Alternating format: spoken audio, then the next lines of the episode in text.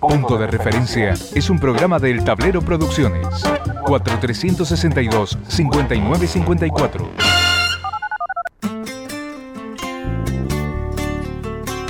Punto de Referencia.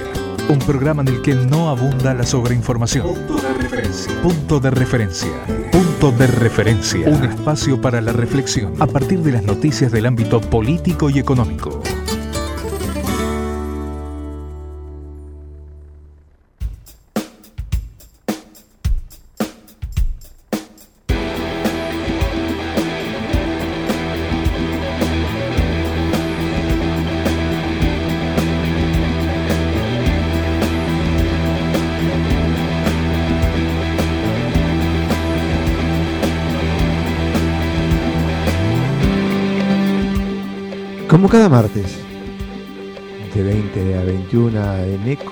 Hacemos punto de referencia.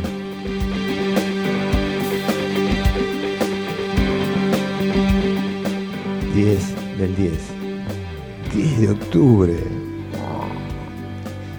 ¿Cómo marcha todo? 12 días...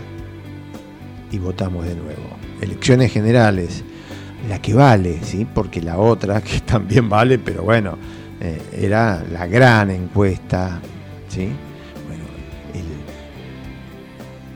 22 de octubre son las elecciones generales y de ahí, de ahí, puede surgir un presidente, ¿sí? en el caso de que saque más del 40% de los votos y 10 puntos de diferencia con el segundo, va a ser lo que eh, eh, está establecido, o los dos nombres que van a competir en el balotaje que se va a realizar en noviembre.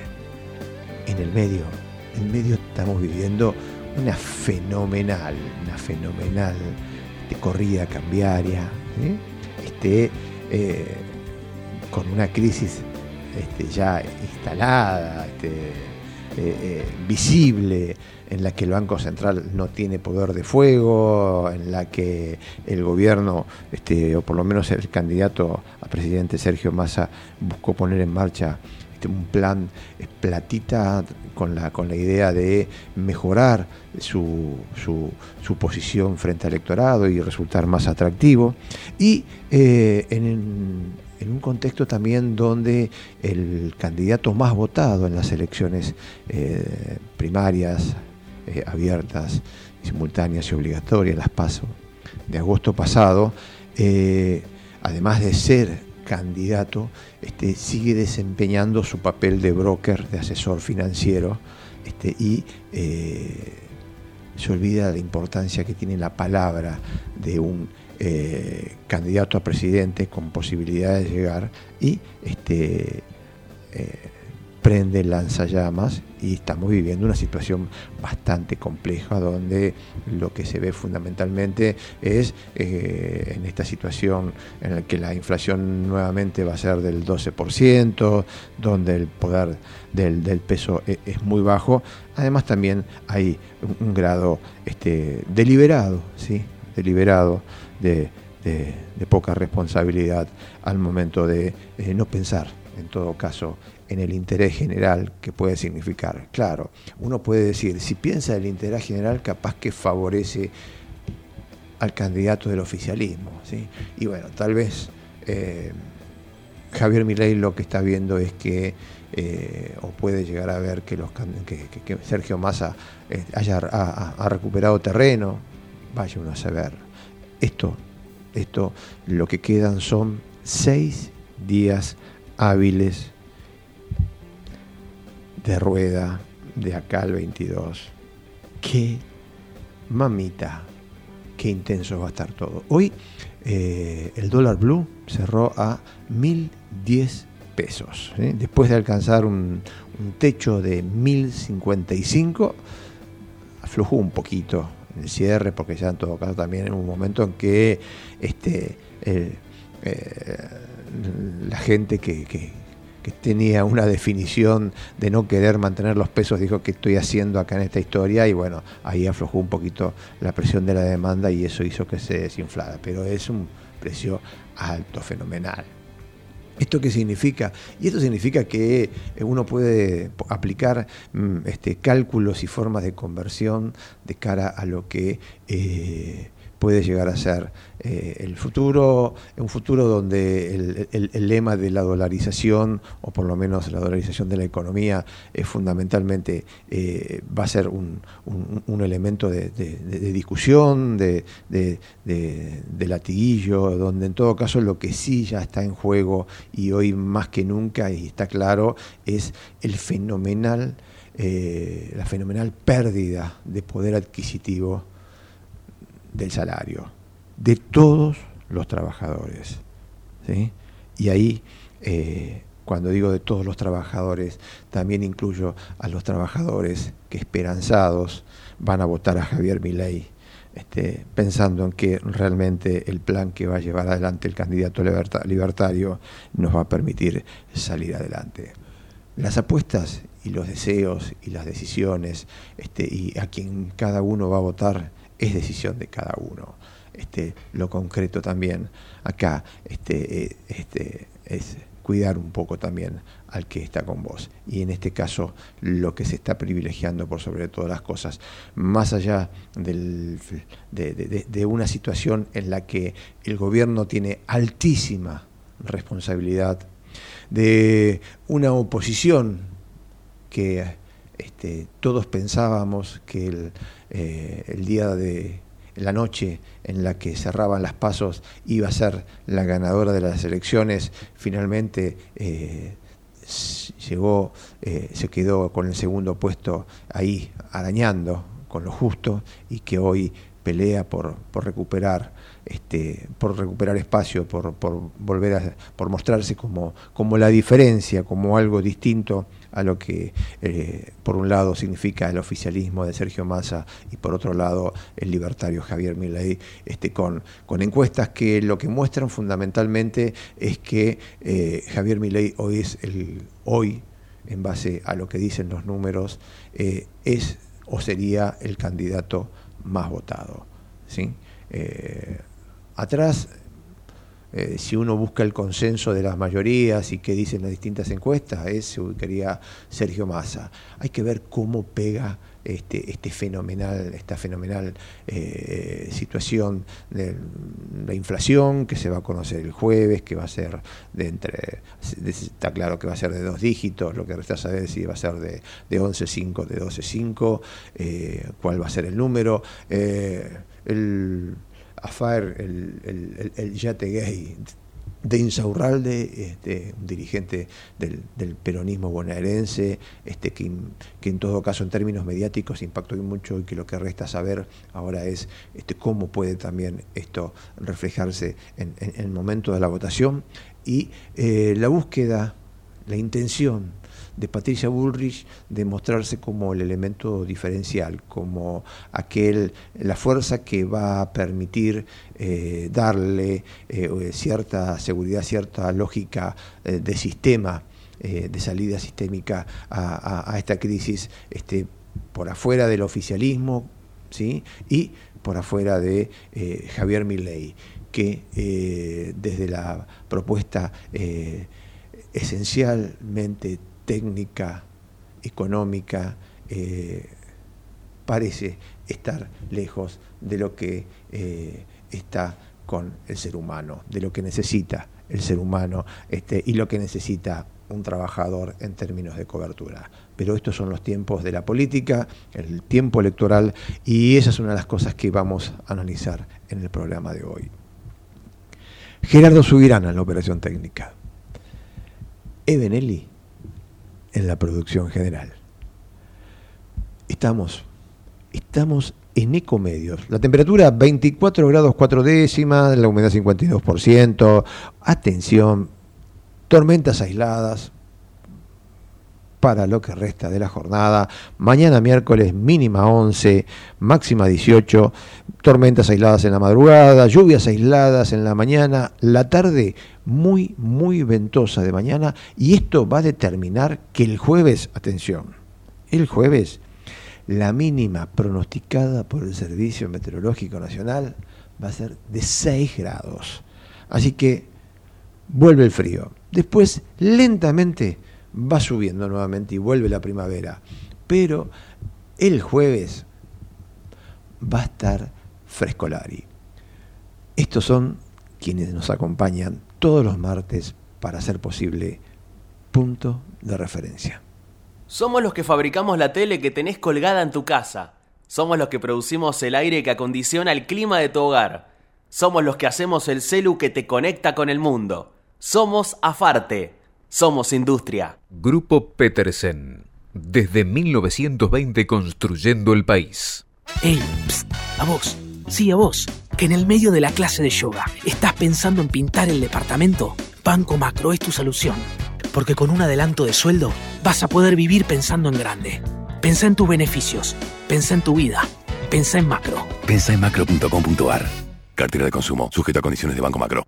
Auspicia CAME. Confederación Argentina de la Mediana Empresa. El compromiso con las pymes de todo el país.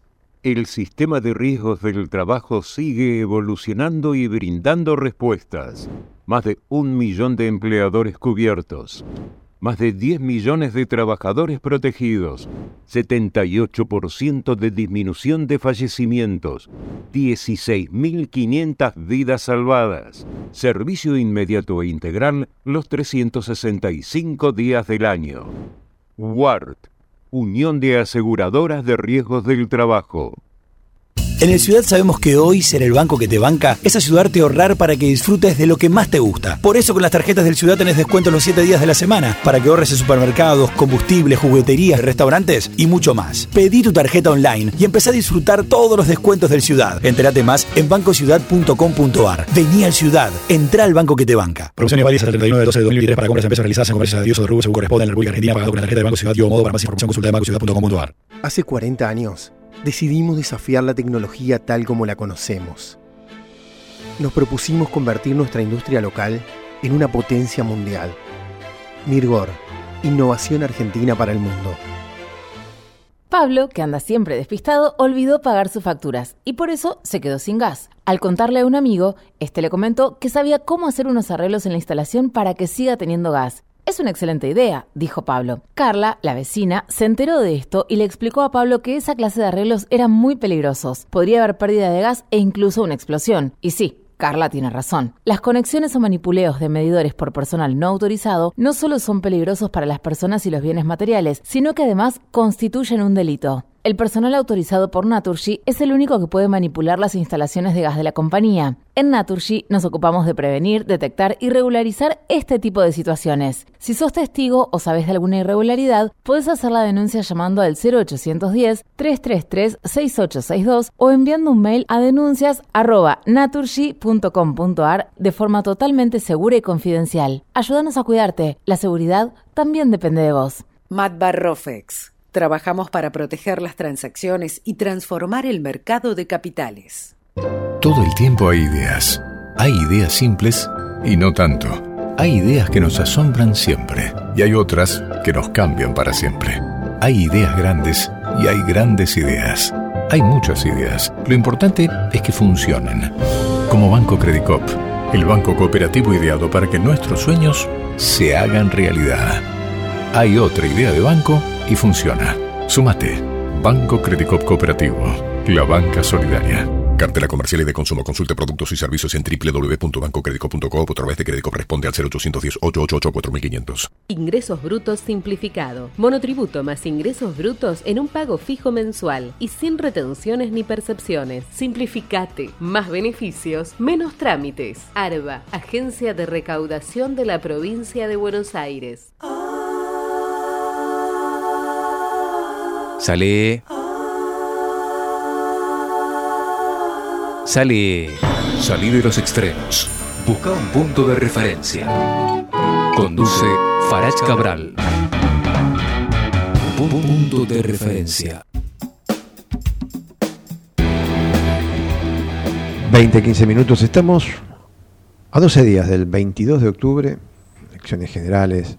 Eh, y la idea es tratar de entender un poquito, que nos ayuden a, entender un poquito qué, es lo que está pasando, este, fundamentalmente con, los principales candidatos, este, y, si existe una foto, cuál sería esa imagen de este momento en, lo que respecta al posicionamiento de cada uno de, los candidatos más votados en, las primarias de agosto pasado. Estamos en contacto con Federico González, analista político y director de la consultora González y Asociados. Federico, buenas noches. Farach Cabral te saluda. Hola, buenas noches. Gracias por el llamado. Gracias por estar en contacto con nosotros. Si tenés que definir la, foto de este momento a partir del trabajo que ustedes van realizando y fundamentalmente a partir de tu, experiencia como analista político, eh, eh, ¿de qué forma la, lo describirías, Federico? Bueno, eh, con mucha... La palabra para mí clave es confusión. Eh, hay mucha hay mucho ruido, mucha volatilidad. Todo hay un trasfondo en donde todo puede ser. Hay ciertas figuras que se gozan como más probables pero está todo como en arena movediza, que puede ir para cualquier lado. Bueno, concretamente, nosotros medimos hasta el día lunes y teníamos a Milei con 33 puntos, a Sergio Massa con 30 y a Patricia Burro con 29. Pero el lunes fue ayer y hoy ya no sé, porque es el eh, era con un dólar que no había llegado, era bueno, porque en realidad terminamos a medir, había empezado el sábado, domingo y lunes, con un dólar que no había llegado a los mil, hoy superó los mil. Eh, después, eh, yo creo que la novedad del mapa político es esta idea que para mí la sintetizó muy bien Carlos Pañi, de, no me acuerdo si uno, uno era, eh, digamos, la dicotomía o el versus o el antagonismo, pirómanos irresponsables, creo que era lo de Sergio Massa. Y, y bueno, eso es una nueva grieta, una, no sé si, jugando con las palabras, con las ideas, ¿no? Un nuevo, no sé si grieta, un nuevo versus, un nuevo antagonismo. Eh, pero este ya es de signo negativo, es decir, ¿cuál es peor? eh, uno que no termina de resolver y el fuego sigue creciendo o hacen mala praxis que hace que, el fuego siga creciendo. Y otro que bajo esa idea de yo advierto lo que va a pasar porque es del deber de decírselo a los argentinos y bueno, en el fondo sabemos que eso es una, una verdad media, quizás hay algo de verdad, hay un poco de exageración, hay un poco de conveniencia.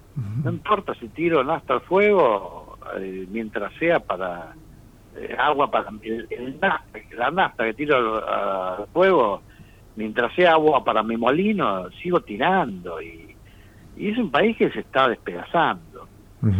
Así que, bueno, ahora, eh, Patricia Bullrich quizás encuentre o no un modo de apalancarse el modo de apalancarse es, y bueno, estamos entre estas dos eh, postales de el fracaso presente y, el incendiarismo que no augura nada positivo. No sé, pero yo creo que ya es como medio tarde, parece que ya las posiciones están tomadas. Bueno, hoy el eje de, la conferencia de prensa que, que realmente mm, yo por lo menos intenté seguirla por este, por, algunos canales o por algunas señales este, y, quedó cortada porque fundamentalmente en la parte en que, en que estaba hablando Patricia Bullrich este, fue, seccionada y terminó apareciendo hablando eh, Carlos Melconian. La, idea, o por lo menos el eje, fue eh, eh, citando a Carlos Pañi y, su, columna de opinión del, del lunes, ¿no? Este, fue el tema de la responsabilidad, es decir, Juntos por el Cambio, posicionar Juntos por el cambio como eh, la, fuerza que tiene la responsabilidad o asume la responsabilidad de llevar esto en el buen puerto este, por la crisis generada en medio de esto, pues ya este, como por, porque es gobierno de, Sergio Massa y este, el pirómano eh, Javier Milei que, prende fuego a todo, digo. Entonces, eh, esa posibilidad eh, y si hay tiempo o no hay tiempo, eh, a tu criterio eh, por parte de Patricia Bullrich hasta puede resultar un poco tardía salir a, plantarse de esta forma. Sí, bueno, pues cuando digo que no hay tiempo, es acá hay un problema que también a veces uno está en el, gran debate superestructural, que es lo que hablamos, pero después hay detalles, y hay veces que las cosas se definen en los detalles. Por ejemplo, acá hay un pequeño, gran detalle grande, que entre el, entre el, segmento de edad, entre 17 y 25 años, hay como cerca de un 30% del, no sé, 27% del padrón electoral. Y ahí Milei eh, eh, tiene 72 puntos y Patricia Burre, por ejemplo, tiene 6 y Massa tiene 20. Entonces, eh, y después sigue el otro segmento, el inmediato, que es el de, pongámosle de 25 a 35. Y que ahí, bueno, no es tanto, pero ahí Milei tiene, no sé, el 60 y Patricia Burre tiene el 14 entonces ahí, por más voluntarismo que uno le ponga de estrategia, de que te denuncio, que te hago el... Ahí hay algo, hasta yo diría como una negación de la realidad, de la evidencia.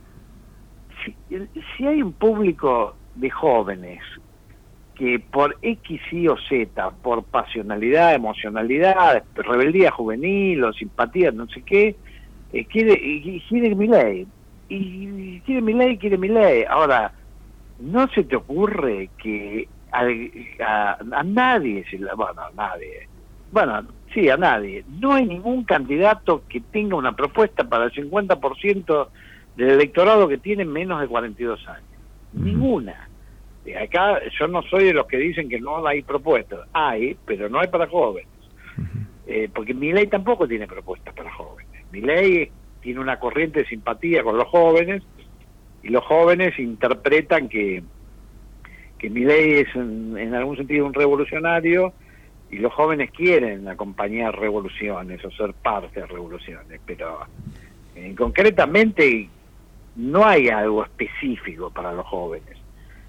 Y bueno, y yo creo que, sinceramente, creo que es una pérdida de tiempo de dedicarse a la superestructura cuando tenés eh, los votos que no te acompañan, están en otro lado y no, no atienden a, a los juegos de alta estrategia. Bueno, igual me parece que está claro que es lo que saben hacer, los políticos saben jugar esos juegos, no se les cae una idea de, de lo que yo diría, a ver, si y voy a hacer una analogía salvaje, la política, la política y el marketing es el marketing.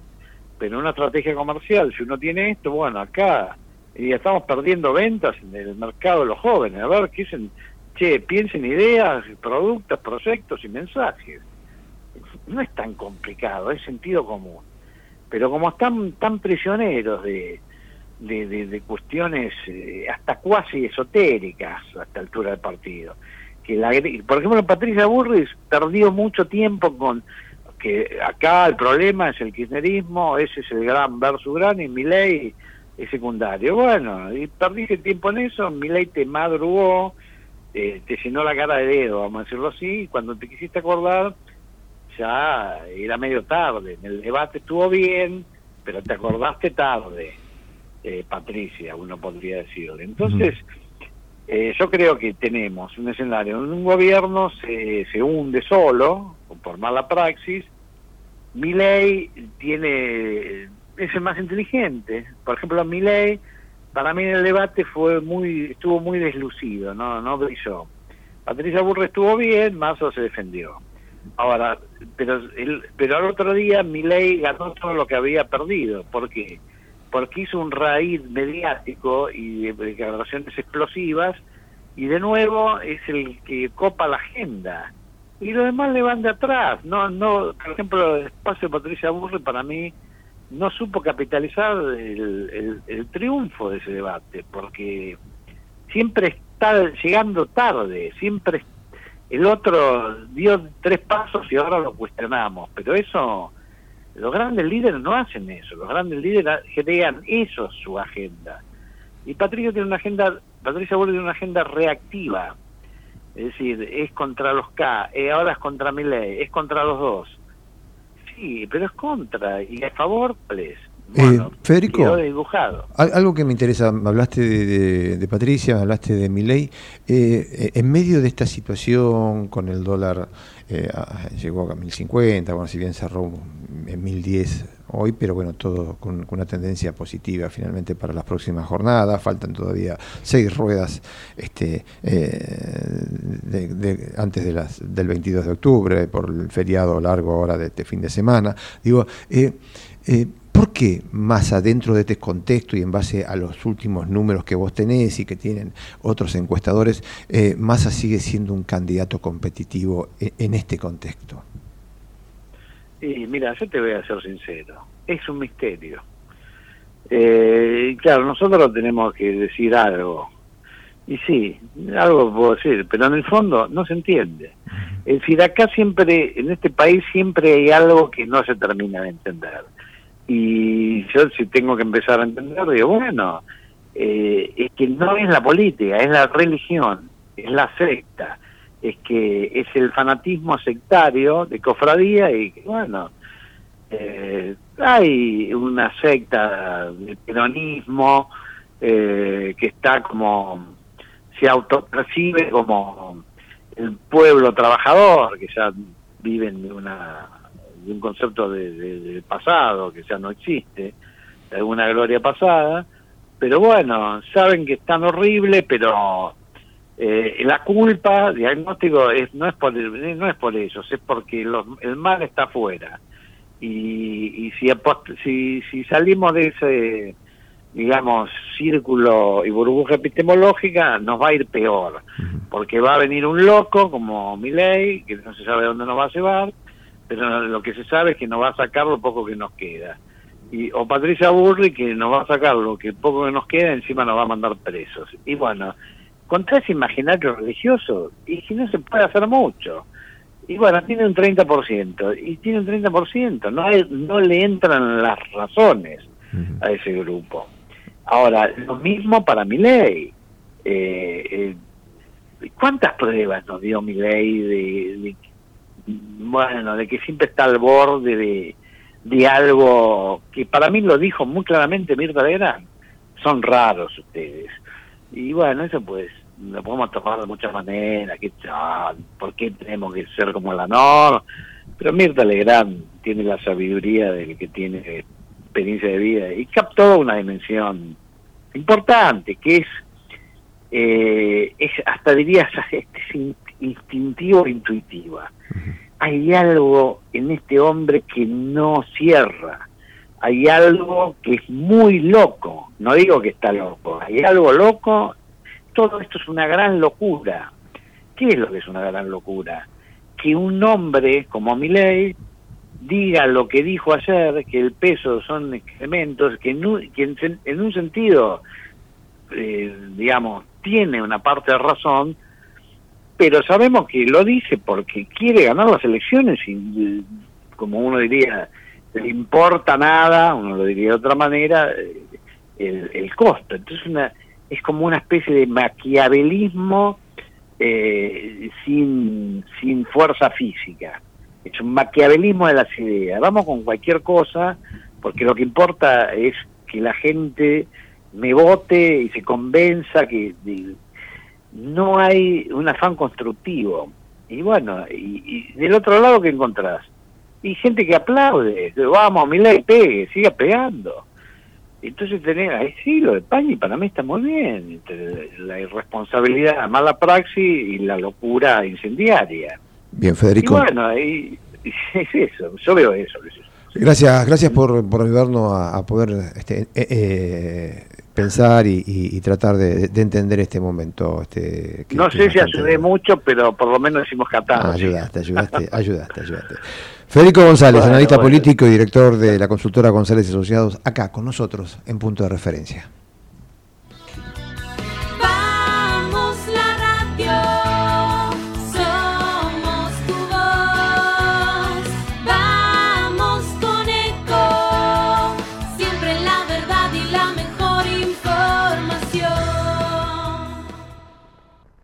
¿Cuándo fue la última vez que te tomaste un respiro para ver un amanecer? Descubriendo lugares distintos que te hacen soñar, emocionar. Lugares que se convierten en felicidad cuando compartís ese momento con amigos. ¿Cuánto hace que no te tomas un respiro para descubrir algo distinto? Catamarca es mucho más que un destino. ¿Cómo prevenir dengue, zika y chikungunya? Sin criaderos no hay dengue.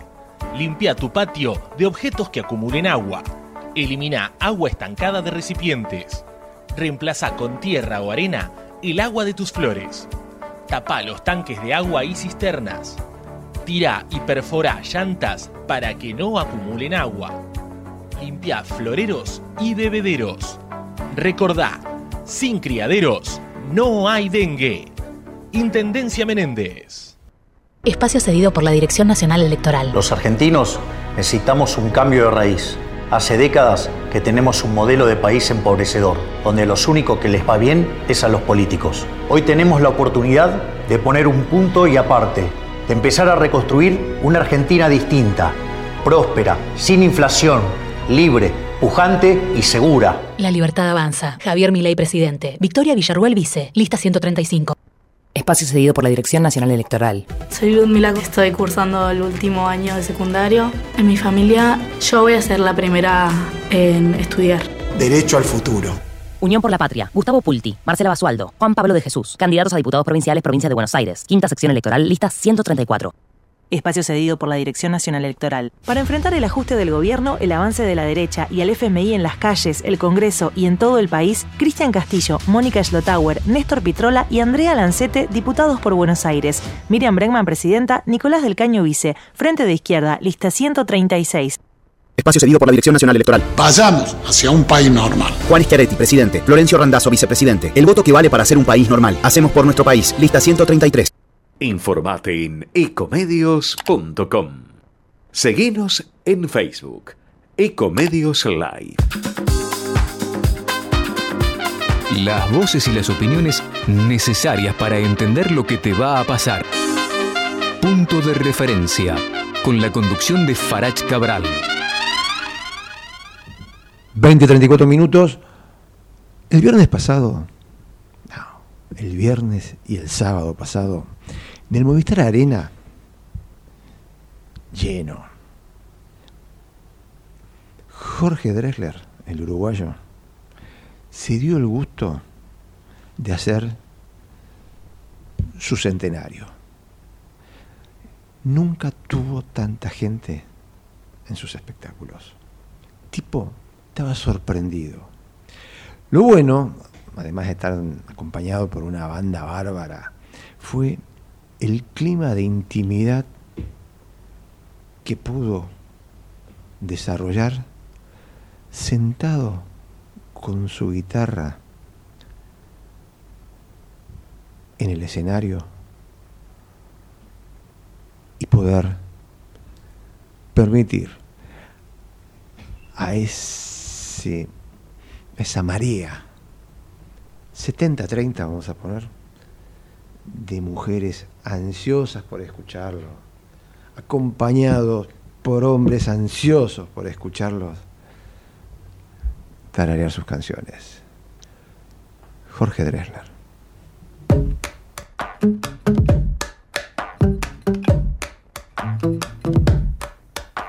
Valiente o gallina, la bolsa o la vida, picar medicina, chupar golosina, perder la partida, beber tu saliva, jugarme la vida, buscarme la ruina, tocarte, tocarte, tocarte, tocarte, tocarte, tocarte, tocarte, tocarte. Deliciosa, tango y peligrosa, caprichosa, vuelta y vuelta, vino y rosas, sudorosa, ma. Quiero lamer la sal que traes de la playa. pedir asilo debajo de tu toalla. Tocarte, tocarte,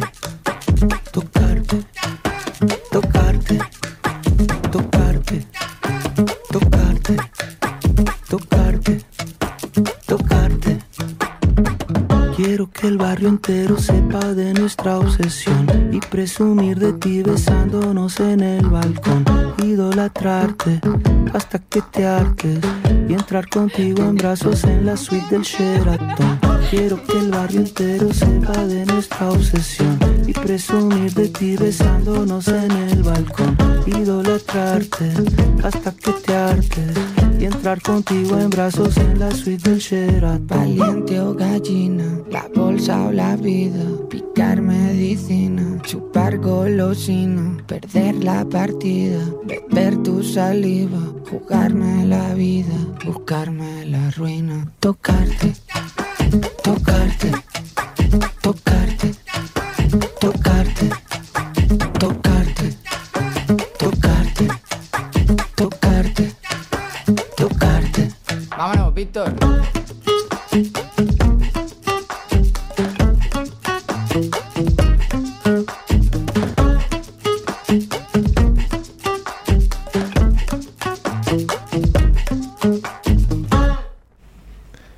Jorge Drexler, tocarte.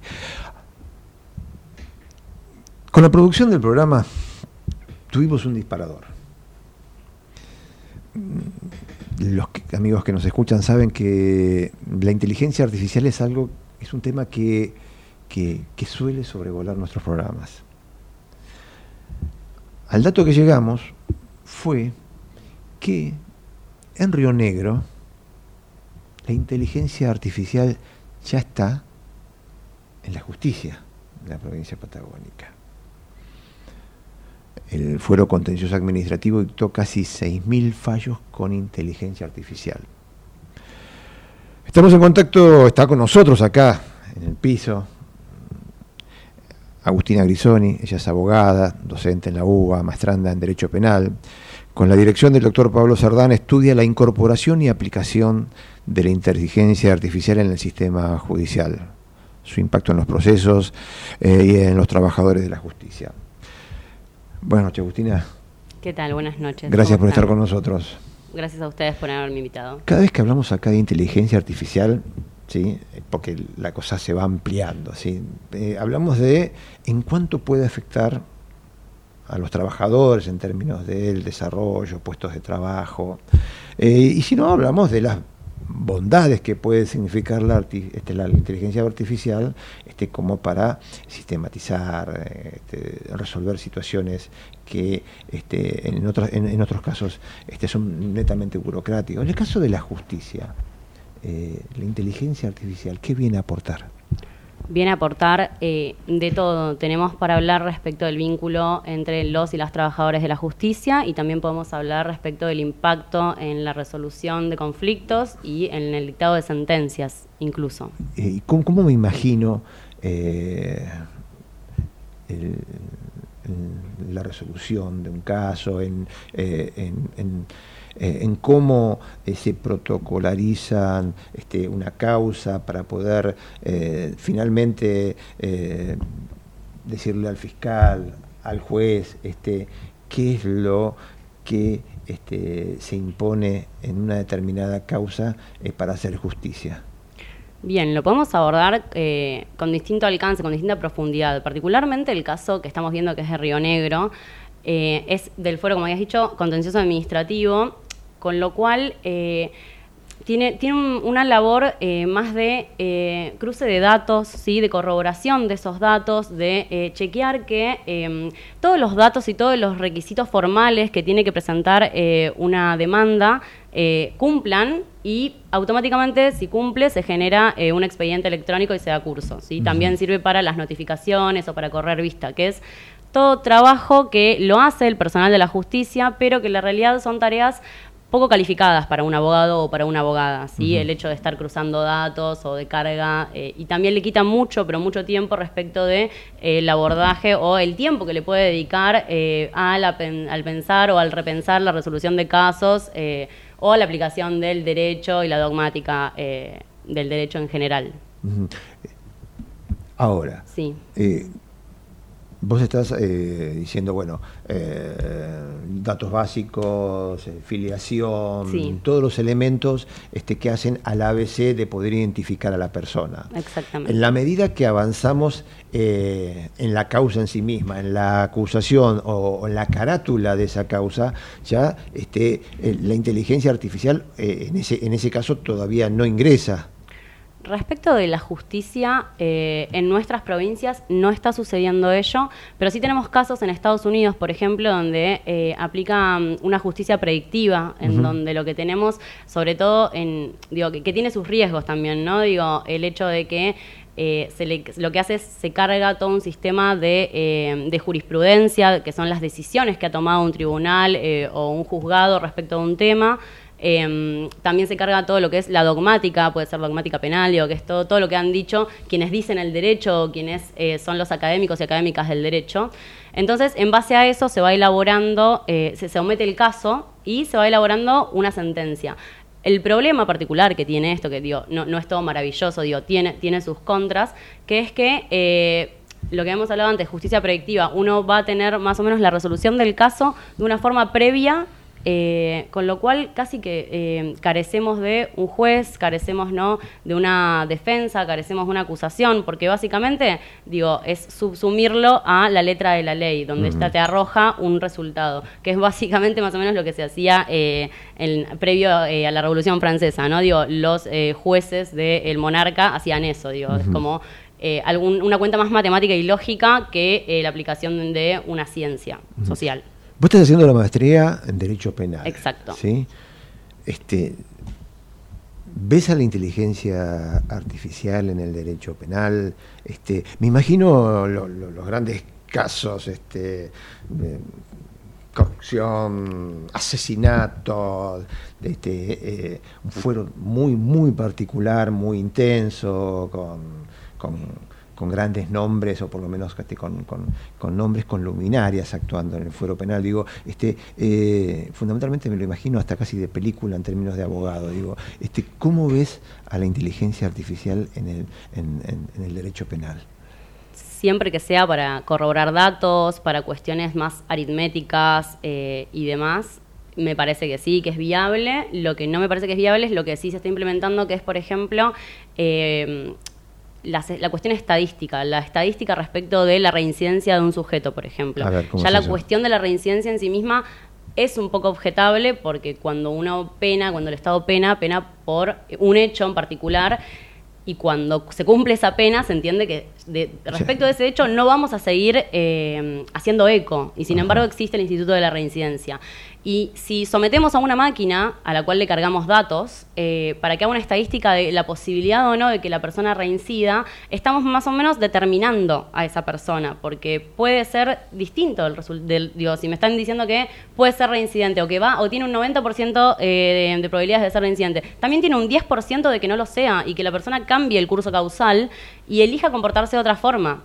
Entonces, eso, digo, estamos haciendo como futurología a través de una máquina. Es decir, que cargar esa reincidencia en la máquina, vos eh, pensás que puede ya determinar todo en términos de Y lo que puede ser el pronunciamiento final. Y sí, si un juez o un tribunal eh, acata eh, como letra santa le- una estadística eh, que es eh, de pura inteligencia artificial, está determinando, digo, va a decidir o no sobre la procedencia de un instituto eh, respecto a una persona, digo, es, eh, no, me parece que es muy peligroso dejarlo al azar. Y también hay algo complicado en quién carga los datos, porque la realidad es que no es todo automático, alguien tiene que cargar esos datos y esa persona va a tener sesgos.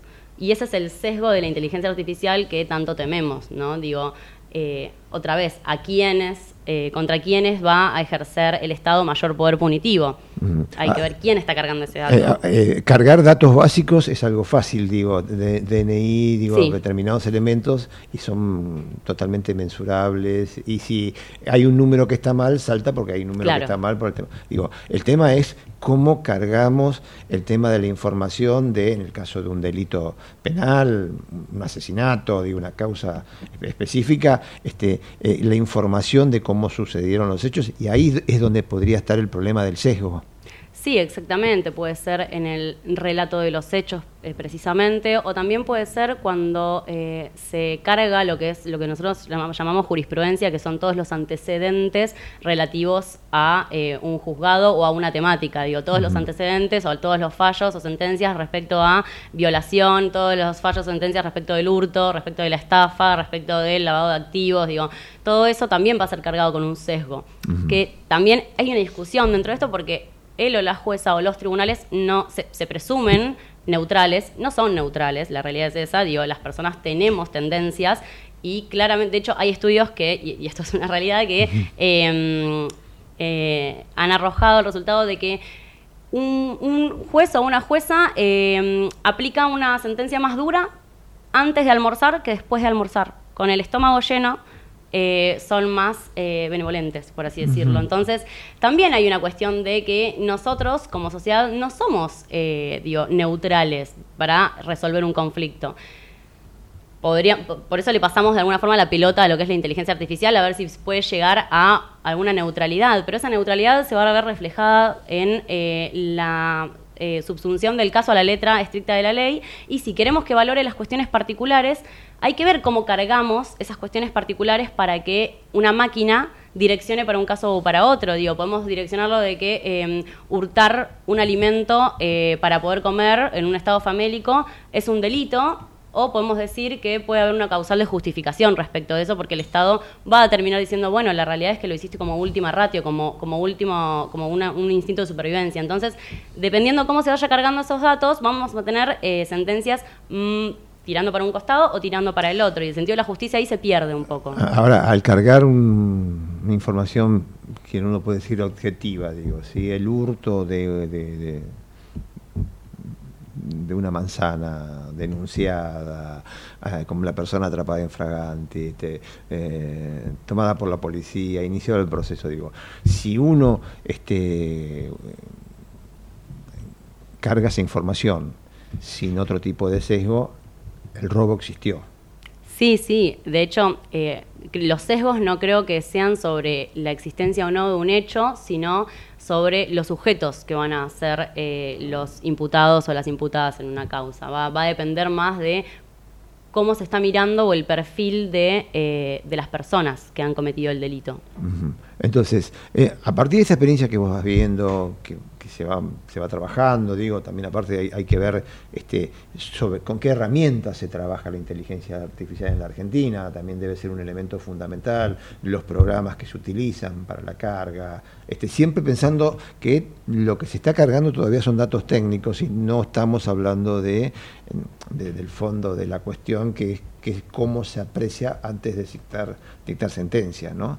Este, eh, ¿Vos creés que en el futuro eh, la inteligencia artificial puede ser algo integral a la justicia? Sí, desde luego, y me parece que es algo que es urgente. De hecho, eh, la pandemia, de las, de las pocas cosas eh, positivas que ha dejado, es precisamente la eh, aceleración en la digitalización de los expedientes o en tornar virtual algo que antes hacíamos cola 40 minutos para ver un expediente, que era, es algo totalmente obsoleto el día de hoy. Eh, entonces, desde luego que es necesario, eh, lo que me parece que no hay, la- las cuestiones humanas que son eh, relativas a la empatía, al raciocinio, me parece que es algo que es, sí, que es privativo del ser humano y que debemos reservarlo para nosotros. La cuestión humanitaria de poder ver eh, la- los pormenores de un caso, me parece que es algo así, que lo tenemos que dejar para nosotros y que tomar la inteligencia artificial como una herramienta. Porque también hay un poco de tecnofobia, ¿no? De, de, de- muchos operadores jurídicos respecto de, bueno, nos van a sacar todo el laburo, nos van a, nos van a sacar todo. Y bueno, me parece que digo, este, pasó algo similar cuando pasó eh, con el caso de eh, la electricidad y los frigoríficos, ¿no? Digo, había toda una crisis respecto de los saladeros. eh, que es un laburo que se reconvirtió, digo, también hay, hay que dar paso al progreso, ¿no? Entre comillas. Bueno, eh, yo tengo un- unos añitos más que vos también en, en mi época productiva, antes de ser periodista o antes de, de- de poder terminar mi carrera y, y- y abocarme a- a- al periodismo, este, uno de los grandes, este, una de las grandes incógnitas que teníamos era la robótica. Viene a quitarnos todos los puestos y finalmente la robótica pasó a ser un paso más del proceso, digo. ¿Vos creés que la inteligencia artificial está, eh, está también en esa senda o, o, podemos hacer este, películas de ciencia ficción y, ver como la cosa, como la posibilidad de que sea un poquito más complicada? va a depender de, entiendo yo, de las políticas públicas que elija eh, el Poder Judicial, ¿no? Eh, no es lo mismo eh, llegar hasta donde llegaron algunos estados en Estados Unidos, en donde sí efectivamente hay una justicia predictiva, eh, que lo que están haciendo acá algunas provincias, además de Río Negro, Mendoza, eh, Corrientes, si mal no recuerdo, y la provincia de Buenos Aires, que es una automatización para hacer más eficaz un proceso que es sumamente tedioso. Digo, yo he, he trabajado incluso en mis primeros años en el estudio jurídico cruzando datos y es tedioso y no aprendes el derecho. Digo, hubiese servido más estar eh, estudiando o leyendo jurisprudencia para enriquecer una, una, una demanda o una denuncia en, en- en caso penal, pero digo, sirve muchísimo más. Incluso me pasa a mí en mis labores diarias que eh, no tengo eh, inteligencia artificial y digo, bueno, perdí una hora y media cruzando datos, eh, que también mi atención no es la misma desde el minuto 1 al minuto eh, 30 y también se me pueden escapar algunas cosas. Distinto es cuando estás desarrollando una línea lógica de cómo se estructura la defensa de un caso o cómo se estructura la acusación de un caso. Es- son, son conceptos distintos y me parece que en uno pensás mucho más que en el otro y el otro es algo eh, rutinario, sistemático, propio de una máquina. Estamos hablando con Agu- Agustina Grisoni, abogada, docente de la UBA, maestranda en Derecho Penal, eh, y, lo que estamos tratando de, de descifrar, o por lo menos que nos ayude a entender, es la inteligencia artificial eh, en la justicia. Este, eh, a modo de cierre ya, este, gracias por, por venir, por estar acá acompañándonos.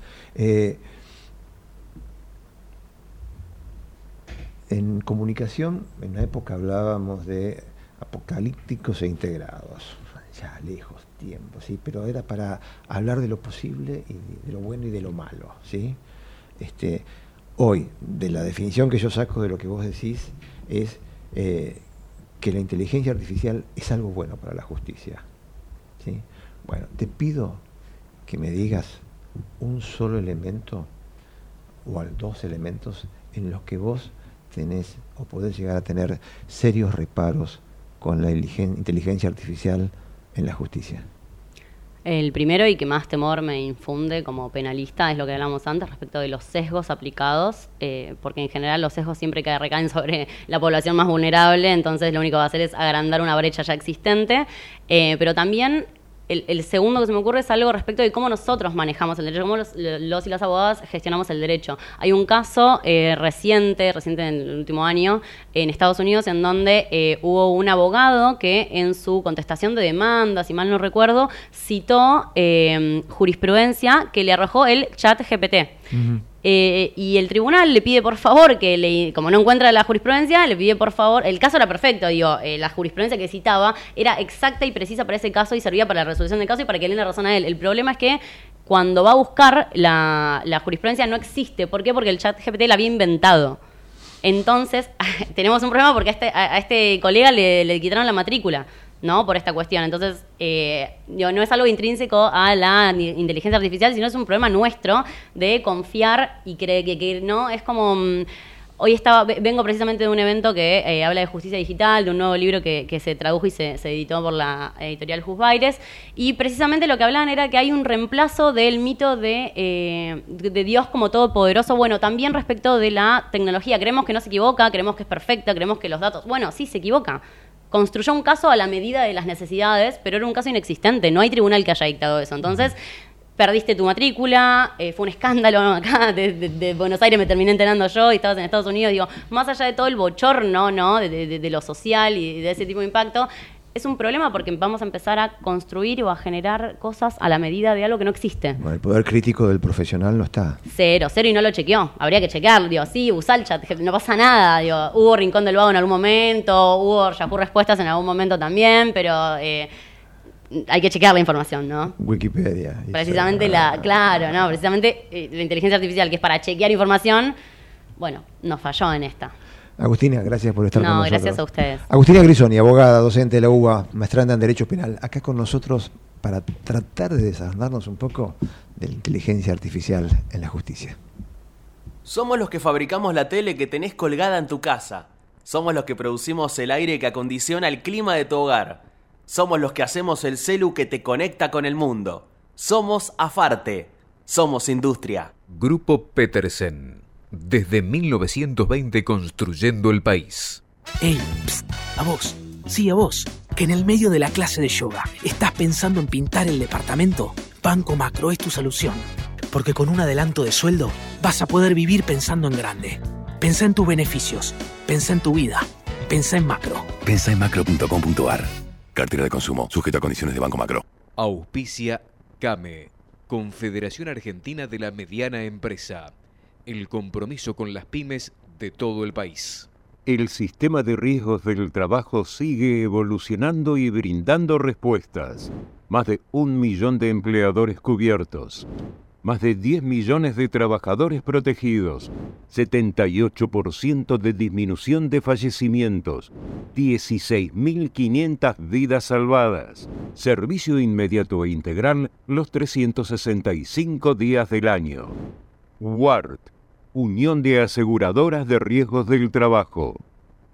En el Ciudad sabemos que hoy ser el banco que te banca es ayudarte a ahorrar para que disfrutes de lo que más te gusta. Por eso con las tarjetas del Ciudad tenés descuento los 7 días de la semana para que ahorres en supermercados, combustibles, jugueterías, restaurantes y mucho más. Pedí tu tarjeta online y empezá a disfrutar todos los descuentos del Ciudad. Entérate más en bancociudad.com.ar. Vení al Ciudad, entra al banco que te banca. Promociones válidas hasta el 31 de 12 de 2023 para compras de empresas realizadas en comercios de uso de rubro según corresponde en la República Argentina pagado con la tarjeta de Banco Ciudad y o modo para más información consulta de bancociudad.com.ar. Hace 40 años decidimos desafiar la tecnología tal como la conocemos. Nos propusimos convertir nuestra industria local en una potencia mundial. Mirgor, innovación argentina para el mundo. Pablo, que anda siempre despistado, olvidó pagar sus facturas y por eso se quedó sin gas. Al contarle a un amigo, este le comentó que sabía cómo hacer unos arreglos en la instalación para que siga teniendo gas. Es una excelente idea, dijo Pablo. Carla, la vecina, se enteró de esto y le explicó a Pablo que esa clase de arreglos eran muy peligrosos. Podría haber pérdida de gas e incluso una explosión. Y sí, Carla tiene razón. Las conexiones o manipuleos de medidores por personal no autorizado no solo son peligrosos para las personas y los bienes materiales, sino que además constituyen un delito. El personal autorizado por Naturgy es el único que puede manipular las instalaciones de gas de la compañía. En Naturgy nos ocupamos de prevenir, detectar y regularizar este tipo de situaciones. Si sos testigo o sabes de alguna irregularidad, puedes hacer la denuncia llamando al 0810-333-6862 o enviando un mail a denuncias.naturgy.com.ar de forma totalmente segura y confidencial. Ayúdanos a cuidarte. La seguridad también depende de vos. Matt Barrofex. Trabajamos para proteger las transacciones y transformar el mercado de capitales. Todo el tiempo hay ideas. Hay ideas simples y no tanto. Hay ideas que nos asombran siempre y hay otras que nos cambian para siempre. Hay ideas grandes y hay grandes ideas. Hay muchas ideas. Lo importante es que funcionen. Como Banco Credicop, el banco cooperativo ideado para que nuestros sueños se hagan realidad. Hay otra idea de banco y funciona. Sumate. Banco Credicop Cooperativo. La banca solidaria. Cartela comercial y de consumo. Consulte productos y servicios en www.bancocredico.com o a través de crédito responde al 0810 888 4500. Ingresos brutos simplificado. Monotributo más ingresos brutos en un pago fijo mensual y sin retenciones ni percepciones. Simplificate. Más beneficios, menos trámites. ARBA, Agencia de Recaudación de la Provincia de Buenos Aires. Nos vamos, nos vamos, nos vamos. Ya viene mi amiga, ya viene Laura Svedderle acá, en Ecomedios. Nos volvemos a encontrar el próximo martes. Acuérdense, en fin de semana largo, viernes feriado, lunes feriado, el que todos vamos a trabajar y algunos van a descansar. Pero ya falta muy, muy poco para el 22 de octubre, para las elecciones generales. Chau. Punto de referencia. Fue una realización de El Tablero Producciones.